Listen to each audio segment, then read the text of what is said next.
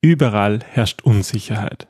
Viele Unternehmen müssen plötzlich ihre Strategie hinterfragen und auf die neuen Bedürfnisse anders als bisher reagieren. Wir befinden uns in einer Zeit, die viele Fragezeichen aufwirft. Dass wir dabei mit Angst reagieren, ist nur menschlich. Was wir aber nicht machen und vermeiden sollten, ist, dass wir in dieser Angst verharren. Willkommen beim Design Thinking Podcast Mehr Erfolg und Spaß im Unternehmen. Hier gibt es Tipps und Tricks aus dem Beratungsalltag von Ingrid und Peter Gerstbach, damit du kreativer und erfolgreicher wirst und mehr Freude bei der Arbeit hast.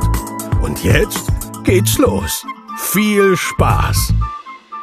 Hallo und herzlich willkommen zum Design Thinking Podcast. Wir sind die Gerstbachs und wir stehen für Arbeiten in Gelb. Und was das genau bedeutet und wie ihr damit mehr Erfolg und Spaß bei der Arbeit habt, erfährt ihr jede Woche am Donnerstag hier in diesem Podcast. Hallo Ingrid. Hallo Peter, hallo liebe Hörer. Schön, dass ihr auch wieder dabei seid. Ja. Ja, wir machen eine Folge über Führung in Zeiten von Unsicherheit. Und das hat natürlich einen aktuellen Aspekt, weil wir, glaube ich, jetzt wirklich in einer Zeit von Unsicherheit leben. Das sagt man ja immer.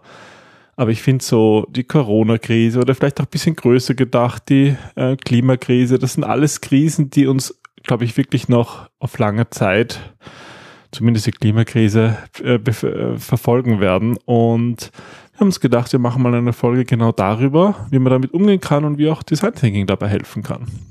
Es gibt nämlich immer die Möglichkeit, völlig neue Lösungen und Wege zu entwickeln. Aber ich glaube, es war einfach noch nie so wichtig wie in dieser Zeit. Und wir erleben das selber am eigenen Leib gerade, mhm. die Unsicherheiten, weil sich einfach vieles ändert und wir vor Veränderungen ganz plötzlich gestellt werden, die wir einerseits so nicht erwartet haben, die wir nicht vorhersehen konnten und andererseits die uns zum Handeln zwingen. Also entweder viele Unternehmen, habe ich das Gefühl, reagieren einfach nur noch, also die agieren nicht, sondern die reagieren. Man schupft ihnen einen Ball zu und, und entweder fangen halt und oder nicht und lassen ihn fallen, aber mehr tun sie nicht. Und es ist wirklich wichtig, hier auch aktiv zu werden. Mhm. Und das ist ja eigentlich auch, wie du gesagt hast, unsere persönliche Situation. Ich meine, wir machen normalerweise viel Beratungsdienstleistungen im Rahmen von Workshops wo man halt mit 10, 20, 30 oder sogar mehr Personen Workshops macht. Und jetzt so in, während einer Pandemie ist das natürlich keine besonders gute Idee. Das heißt, die sind ja de facto von, von einer Woche auf die anderen äh, de facto auf Null gesunken. Und das ist natürlich ja. eine starke Veränderung es hat halt auch gezeigt, wo die eigenen Stärken und Schwächen liegen, weil du machst zum Beispiel viele Online-Workshops und ich mache dafür viele Einzelberatungen, weil es einfach mir schwerfällt, diese ganzen, ja, diese Empathie in Gruppen aufzubauen, für die ich normalerweise in, in der Offline-Welt quasi stehe. Ja, und ich meine, auch wenn, auch wenn wir da andere Bereiche gefunden haben, wo wir jetzt viel machen, ähm, es ist schon auch komisch. Also mir fehlt das total. Mir fehlt das, diese Workshops, mir fehlt das auch diese Wirksamkeit, die ich mhm. darin spüre, da im, mit dem Raum und mit den Personen zu arbeiten. Das ist auch noch halt alles anders und das fehlt mir einfach. Und das merke ich eigentlich doch erst jetzt über die Monate, wie sehr mir das tatsächlich fehlt.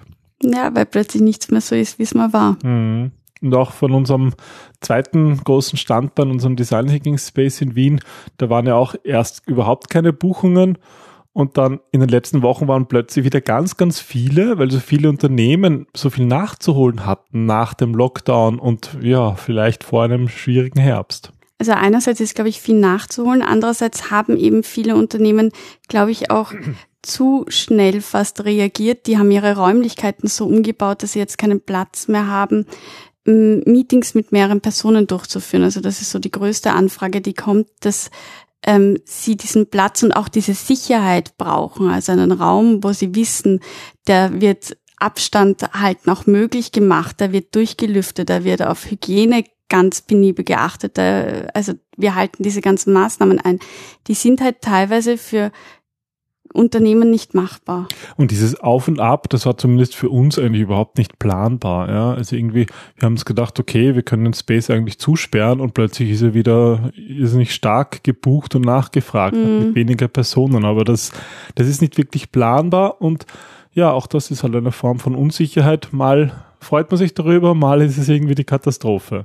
Und da ist natürlich jetzt die Frage, wie kann man in solchen Zeiten ähm, führen? Wie kann man in solchen Zeiten gute Entscheidungen treffen?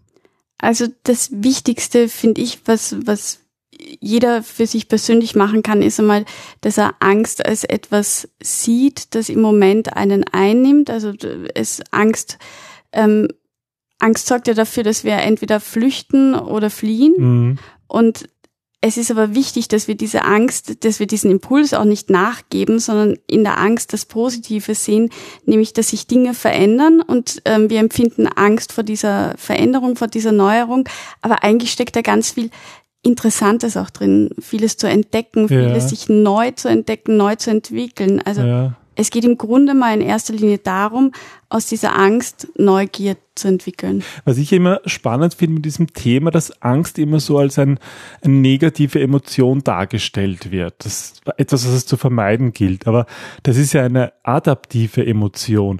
Angst, Trauer, Verärgerung. Das ist ja eigentlich etwas, was natürlich ähm, auch mit Kontrollverlust zu tun hat, aber es geht halt auch darum, dass man, das ist eine ganz normale menschliche Reaktion, die man nutzen kann.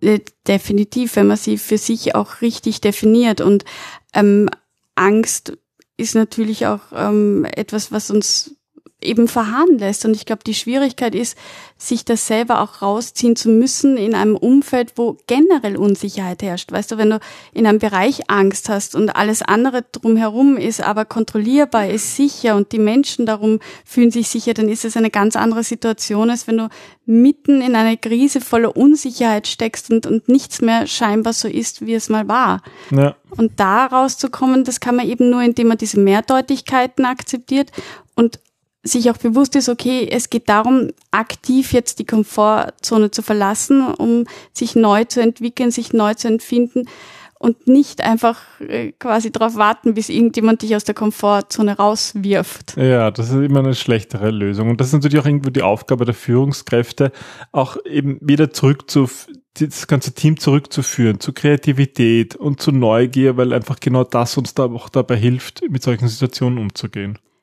ich glaube, eine wirklich gute Führungskraft macht auch eben diesen Kämpfer aus, dieses mit der Fahne vorwärts gehen und eine große Vision haben und Menschen zu ermutigen, ihm die Sicherheit auch zu geben, dass sie nicht allein sind, weil letztlich können wir Probleme niemals alleine lösen. Wir brauchen die Vielfalt und Perspektiven der unterschiedlichsten Menschen, gerade um diese alten Herausforderungen neu zu überdenken. Und diese ganze Zusammenarbeit muss einfach auf ein neues Level gehoben werden. Und das ist meiner Meinung nach die wichtigste Aufgabe, die Führungskräfte gerade haben. Und dabei kann ja Design Thinking helfen. Wir reden über viele Themen, aber natürlich auch nach wie vor ganz viel über Design Thinking. Und Design Thinking kann in solchen Zeiten der Unsicherheit helfen und ist, ist eine gute Möglichkeit, ähm, den Erfolg wieder zurückzubringen. Aber wie eigentlich? Oder durch, durch welchen Trick? Design Thinking ist ja im Grunde dann wirklich wirklich, wirklich in seinem Element, wenn wir nicht die richtigen Lösungen finden, sondern wenn wir beginnen, die richtigen Fragen zu stellen. Mhm. Wenn es darum geht, die Dinge mal zu hinterfragen, nichts als gegeben zu sehen, seine eigene Meinung hinten anzustellen, sich wirklich einzufühlen, die Bedürfnisse zu sehen, dann funktioniert Design Thinking wahnsinnig gut. Also es, es sind ja die Fragen, die Menschen dazu bringen, Empathie aufzubauen. Und dann sozusagen sind die Lösungen eine ganz natürliche Folge dessen. Und die Lösungen können wir immer wieder adaptieren und immer wieder hinterfragen. Aber ganz wichtig ist am Anfang, die richtigen Fragen zu finden. Das erinnert mich daran, wie wir eigentlich zu dieser Episode gekommen sind oder was zumindest ein Input war. Du hast ja einen, einen Interview-Fragebogen bekommen für ein Buch, äh, für das du interviewt worden bist. Mhm. Und ich finde, diese Fragen haben uns, also da geht es auch unter anderem um Auswirkungen ähm, von der, von der Covid-Krise, ähm, da ging, das hat uns eigentlich geholfen zu hinterfragen, was tun wir eigentlich und stehen wir überhaupt richtig da? Und das waren ja eigentlich auch nur Fragen, die wir halt für uns beantwortet haben, was uns geholfen hat, die, die Zukunft besser einzuordnen. Mhm. Ich glaube, dass man selber viel zu selten auch das eigene Denken hinterfragt und immer meint, man kann bei anderen mal beginnen. Ja, gerade wenn man in der Beratung arbeitet oder im Coaching oder so, da ist man das permanent gewohnt, für andere zu machen und selber fällt es dann doch relativ schwer. Mhm. Ja, und das, das ganz Spannende fand ich daran, ähm, das mir aufgefallen ist, dass wir eigentlich vor der Herausforderung stehen, dass wir gleichzeitig kurzfristig und gleichzeitig langfristig planen und denken müssen. Okay, kurzfristig, langfristig planen, das klingt einmal gut, aber was meinst du eigentlich genau damit? Naja, wenn wir eben nur reagieren oder nur kurzfristige Lösungen finden, dann schaffen wir keine Basis, keine Lösungen, die wirklich auch funktionieren. Es entstehen viele Startups, die gute Antworten auf jetzige brennende Fragen haben. Aber das sind nicht die Fragen, die uns in der Zukunft beschäftigen werden. Wir wussten in, in der ersten Welle zum Beispiel hat jeder einfach reagiert und jeder irgendwie versucht, sich zu retten. Aber die wenigsten haben überlegt, und was kommt danach? Und mhm. wie geht's danach weiter? Also da habe ich ja überhaupt das Gefühl, da, da, da hilft uns ja wirklich diese, diese Betrachtung jetzt auf die Corona-Krise, weil viele Regierenden in den ganzen Ländern und in Österreich ganz bestimmt haben kurzfristig in, im österreichischen Fall gut reagiert, aber dann hat man irgendwie das Gefühl, die haben irgendwie das langfristig aus den Augen verloren, dass irgendwann nochmal der Herbst kommen wird. Und äh, wir kennen noch Firmen, die da sehr gut vorbereitet sind, äh, aber auch welche, die irgendwie in der Panik verharrt sind und eigentlich jetzt keine Antwort haben. Ja, und das, das ist auch das Spannende. Wir sehen, wer wirklich zukunftsfit sich aufgestellt hat und wer nicht. Also wir haben Unternehmen begleitet äh, bei der Digitalisierung. Wir haben aber auch Unternehmen begleitet, bei denen Homeoffice überhaupt kein Thema war und die von heute auf morgen das Problem hatten, wirklich auch die Hardware herzukriegen für ihre Mitarbeiter. Ja. Ich habe ja vorhin noch erzählt, wie das so in unserem Design Thinking Space war, den wir ähm, selber nutzen für Design Thinking Workshops, den wir allerdings auch vermieten, ähm, ja, weil halt auch andere Unternehmen diesen so Kreativräume brauchen, wo sie Platz haben, wo sie eine beschreibbare Wand haben, wo sie flexible Möbel haben, die sie halt in ihren eigenen vier Wänden normalerweise nicht haben. Und auch da kann man eigentlich schön sehen, dieses unterschiedliche Denken, ähm, kurzfristig und langfristiges Denken. Weil zum Beispiel vor dem Lockdown, da war so das kurzfristige, also kurz vor dem Lockdown, wo es irgendwie meistens hat, hoppla, das ist doch, kommt doch nach Europa, diese Krankheit, war, war so unser kurzfristiges Denken, naja, wir müssen diese Maßnahmen erfüllen und dann mhm. irgendwie, wo gibt's Desinfektionsmittel? Oh verdammt, das ist überall ausverkauft. Wie, wie schaffen wir das irgendwie da offen zu halten? Und das Langfristige wäre da aber gewesen, zu denken, auch mal für die Zeit nach Covid-19 vorbereitet zu sein. Mhm. Ganz anders war es doch irgendwie während dem Lockdown, oder? Naja, während dem Lockdown haben wir halt auch kurzfristig wirklich überlegt, ähm, zahlt sich das überhaupt aus, den, den Space noch zu nutzen. Also wir haben den neunten Stock ganz, ganz frisch gehabt. Die Möbel wurden mhm. noch kein einziges Mal benutzt. Was sollen wir da tun? Wie können wir auch die Fixkosten senken? Und langfristig wäre aber gewesen, okay, irgendwann werden wir wieder aufmachen dürfen. Und wie wollen wir dann weiter vorgehen? Was sind dann unser, unsere Punkte? Ja, und jetzt stecken wir nicht gerade in der Phase ja, nach dem Lockdown mit einem eher ruhigeren Sommer, wo wir kurzfristig gesehen haben, es gibt neue Bedürfnisse. Die Unternehmen wollen Meetings sicherer abhalten, halt wirklich wichtige Meetings und Workshops. Und das langfristige Denken war halt da, okay, wie ändern sich diese Bedürfnisse auch langfristig? Zum Beispiel, wenn die Leute mehr Homeoffice machen, wenn die Leute gelernt haben, dass gewisse Arten von Workshops eigentlich auch online funktionieren. Und ich glaube, das ist so dieser Knackpunkt. Wir müssen einerseits mehrdimensional denken, um in der Gegenwart wettbewerbsfähig zu sein, aber wir müssen eben auch so in die Zukunft schauen können, um relevant zu bleiben. Und im Grunde braucht es dazu eine wirklich tragfähige, wirklich ja weiter ähm, erzählbare Vision. Ja, die Vision, die, die hat eben das Bild von den Bedürfnissen. Ja, und wenn die Unsicherheit über die Zukunft dazu führt, dass sich Unternehmen nur noch auf sofortige Lösungen konzentrieren, also dieses kurzfristige Denken, ähm, ja, dann geraten sie eigentlich in mehr Wettbewerb, weil es halt jeder so macht. Hm. Also es geht eigentlich darum, zu üben, auch dieses Gesamtbild zu sehen und, und die Fragen immer größer zu definieren. Wie sieht die Welt jetzt aus? Wie sieht sie in drei oder in fünf Jahren aus? Was ist dann den Menschen wichtig? Wie kann ich dann meinen Kunden, meinen Nutzer helfen? Wie entwickelt sich das weiter? Was sind mögliche Trends? Also nicht im Hier-Zustand zu verharren, sondern auch schauen, okay, wie sieht es möglicherweise in fünf Jahren aus? Und das klingt jetzt trivial, aber die Sache ist halt, die Zeit bewegt sich weiter, egal ob man etwas tut oder ob man nichts tut. Und das sieht man jetzt bei vielen Regierungen, die irgendwie verschlafen haben, sich für den Herbst vorzubereiten, dass plötzlich ja, die Chance einer zweiten Welle äh, ansteigt. Aber das ist natürlich auch bei jedem anderen Thema so, wenn man irgendwie denkt sich, in drei Jahren wird irgendwas passieren und man schiebt das in die Zukunft. Irgendwann ist die Zukunft da und dann ist man nicht vorbereitet. Das ist die Natur der Veränderung. Der ja, Zeithorizont ist per se kurz. Ja, und unserer Erfahrung nach hilft aber genau auch hier Design Thinking. Durch diesen iterativen Charakter kann man eigentlich sowohl schnell reagieren, als auch Lösungen finden, die auch wirklich in Zukunft relevant sein können. Also es ist, es ist einfach wichtig, dass ihr wirklich in kurzen Sprints arbeitet, ähm, um schnell Ideen zu haben, aber auch den Fortschritt wirklich voranzutreiben.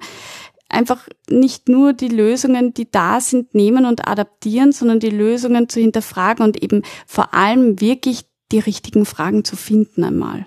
Und ich mache das eigentlich gern, dass ich das irgendwie trenne. Ich finde dieses kurz- und langfristige Denken, das ist beides hilfreich und man kann beides mit Design Thinking machen, aber ich finde es eigentlich immer gut, ähm, dass das irgendwie sich mal hinzusetzen, zum Beispiel eine Stunde mal zu überlegen, okay, was können wir jetzt kurzfristig machen, aber dann vielleicht am Nachmittag oder an einem anderen Tag sie auch hinzusetzen, gut, was bedeutet das langfristig? Mhm. Halt beides machen und man kann beides ganz wunderbar auch mit Design Thinking machen, sowohl die Fragen stellen als auch die Antworten finden das Wichtigste ist einfach, also nicht jetzt im, im Sinne von einfach machen, kopflos, sondern dass ihr euch wirklich einmal wieder in diese Situation begebt, raus aus der Angst, rein in die Neugier und rein ins Entdecken und dann loslegen mit den richtigen Fragen. Ja, vielleicht habt ihr auch solch die ganz ähnliche Erfahrungen gemacht und wir freuen uns immer, wenn wir von unseren Hörern hören ähm, oder, oder lesen. Auch lesen. genau. Ähm, ja, wir haben auch manchmal schon Voice Messages bekommen. Aber ihr könnt uns natürlich auch gerne eine E-Mail schreiben, vielleicht mit euren Erfahrungen zu diesem Thema oder Fragen, was euch sonst so interessiert rund um die spannende Welt des Design Thinkings. Und ja, vielen Dank fürs Zuhören und fürs Dabeisein. Wir freuen uns auf das nächste Mal. Bis dann. Bis bald. Tschüss. Tschüss.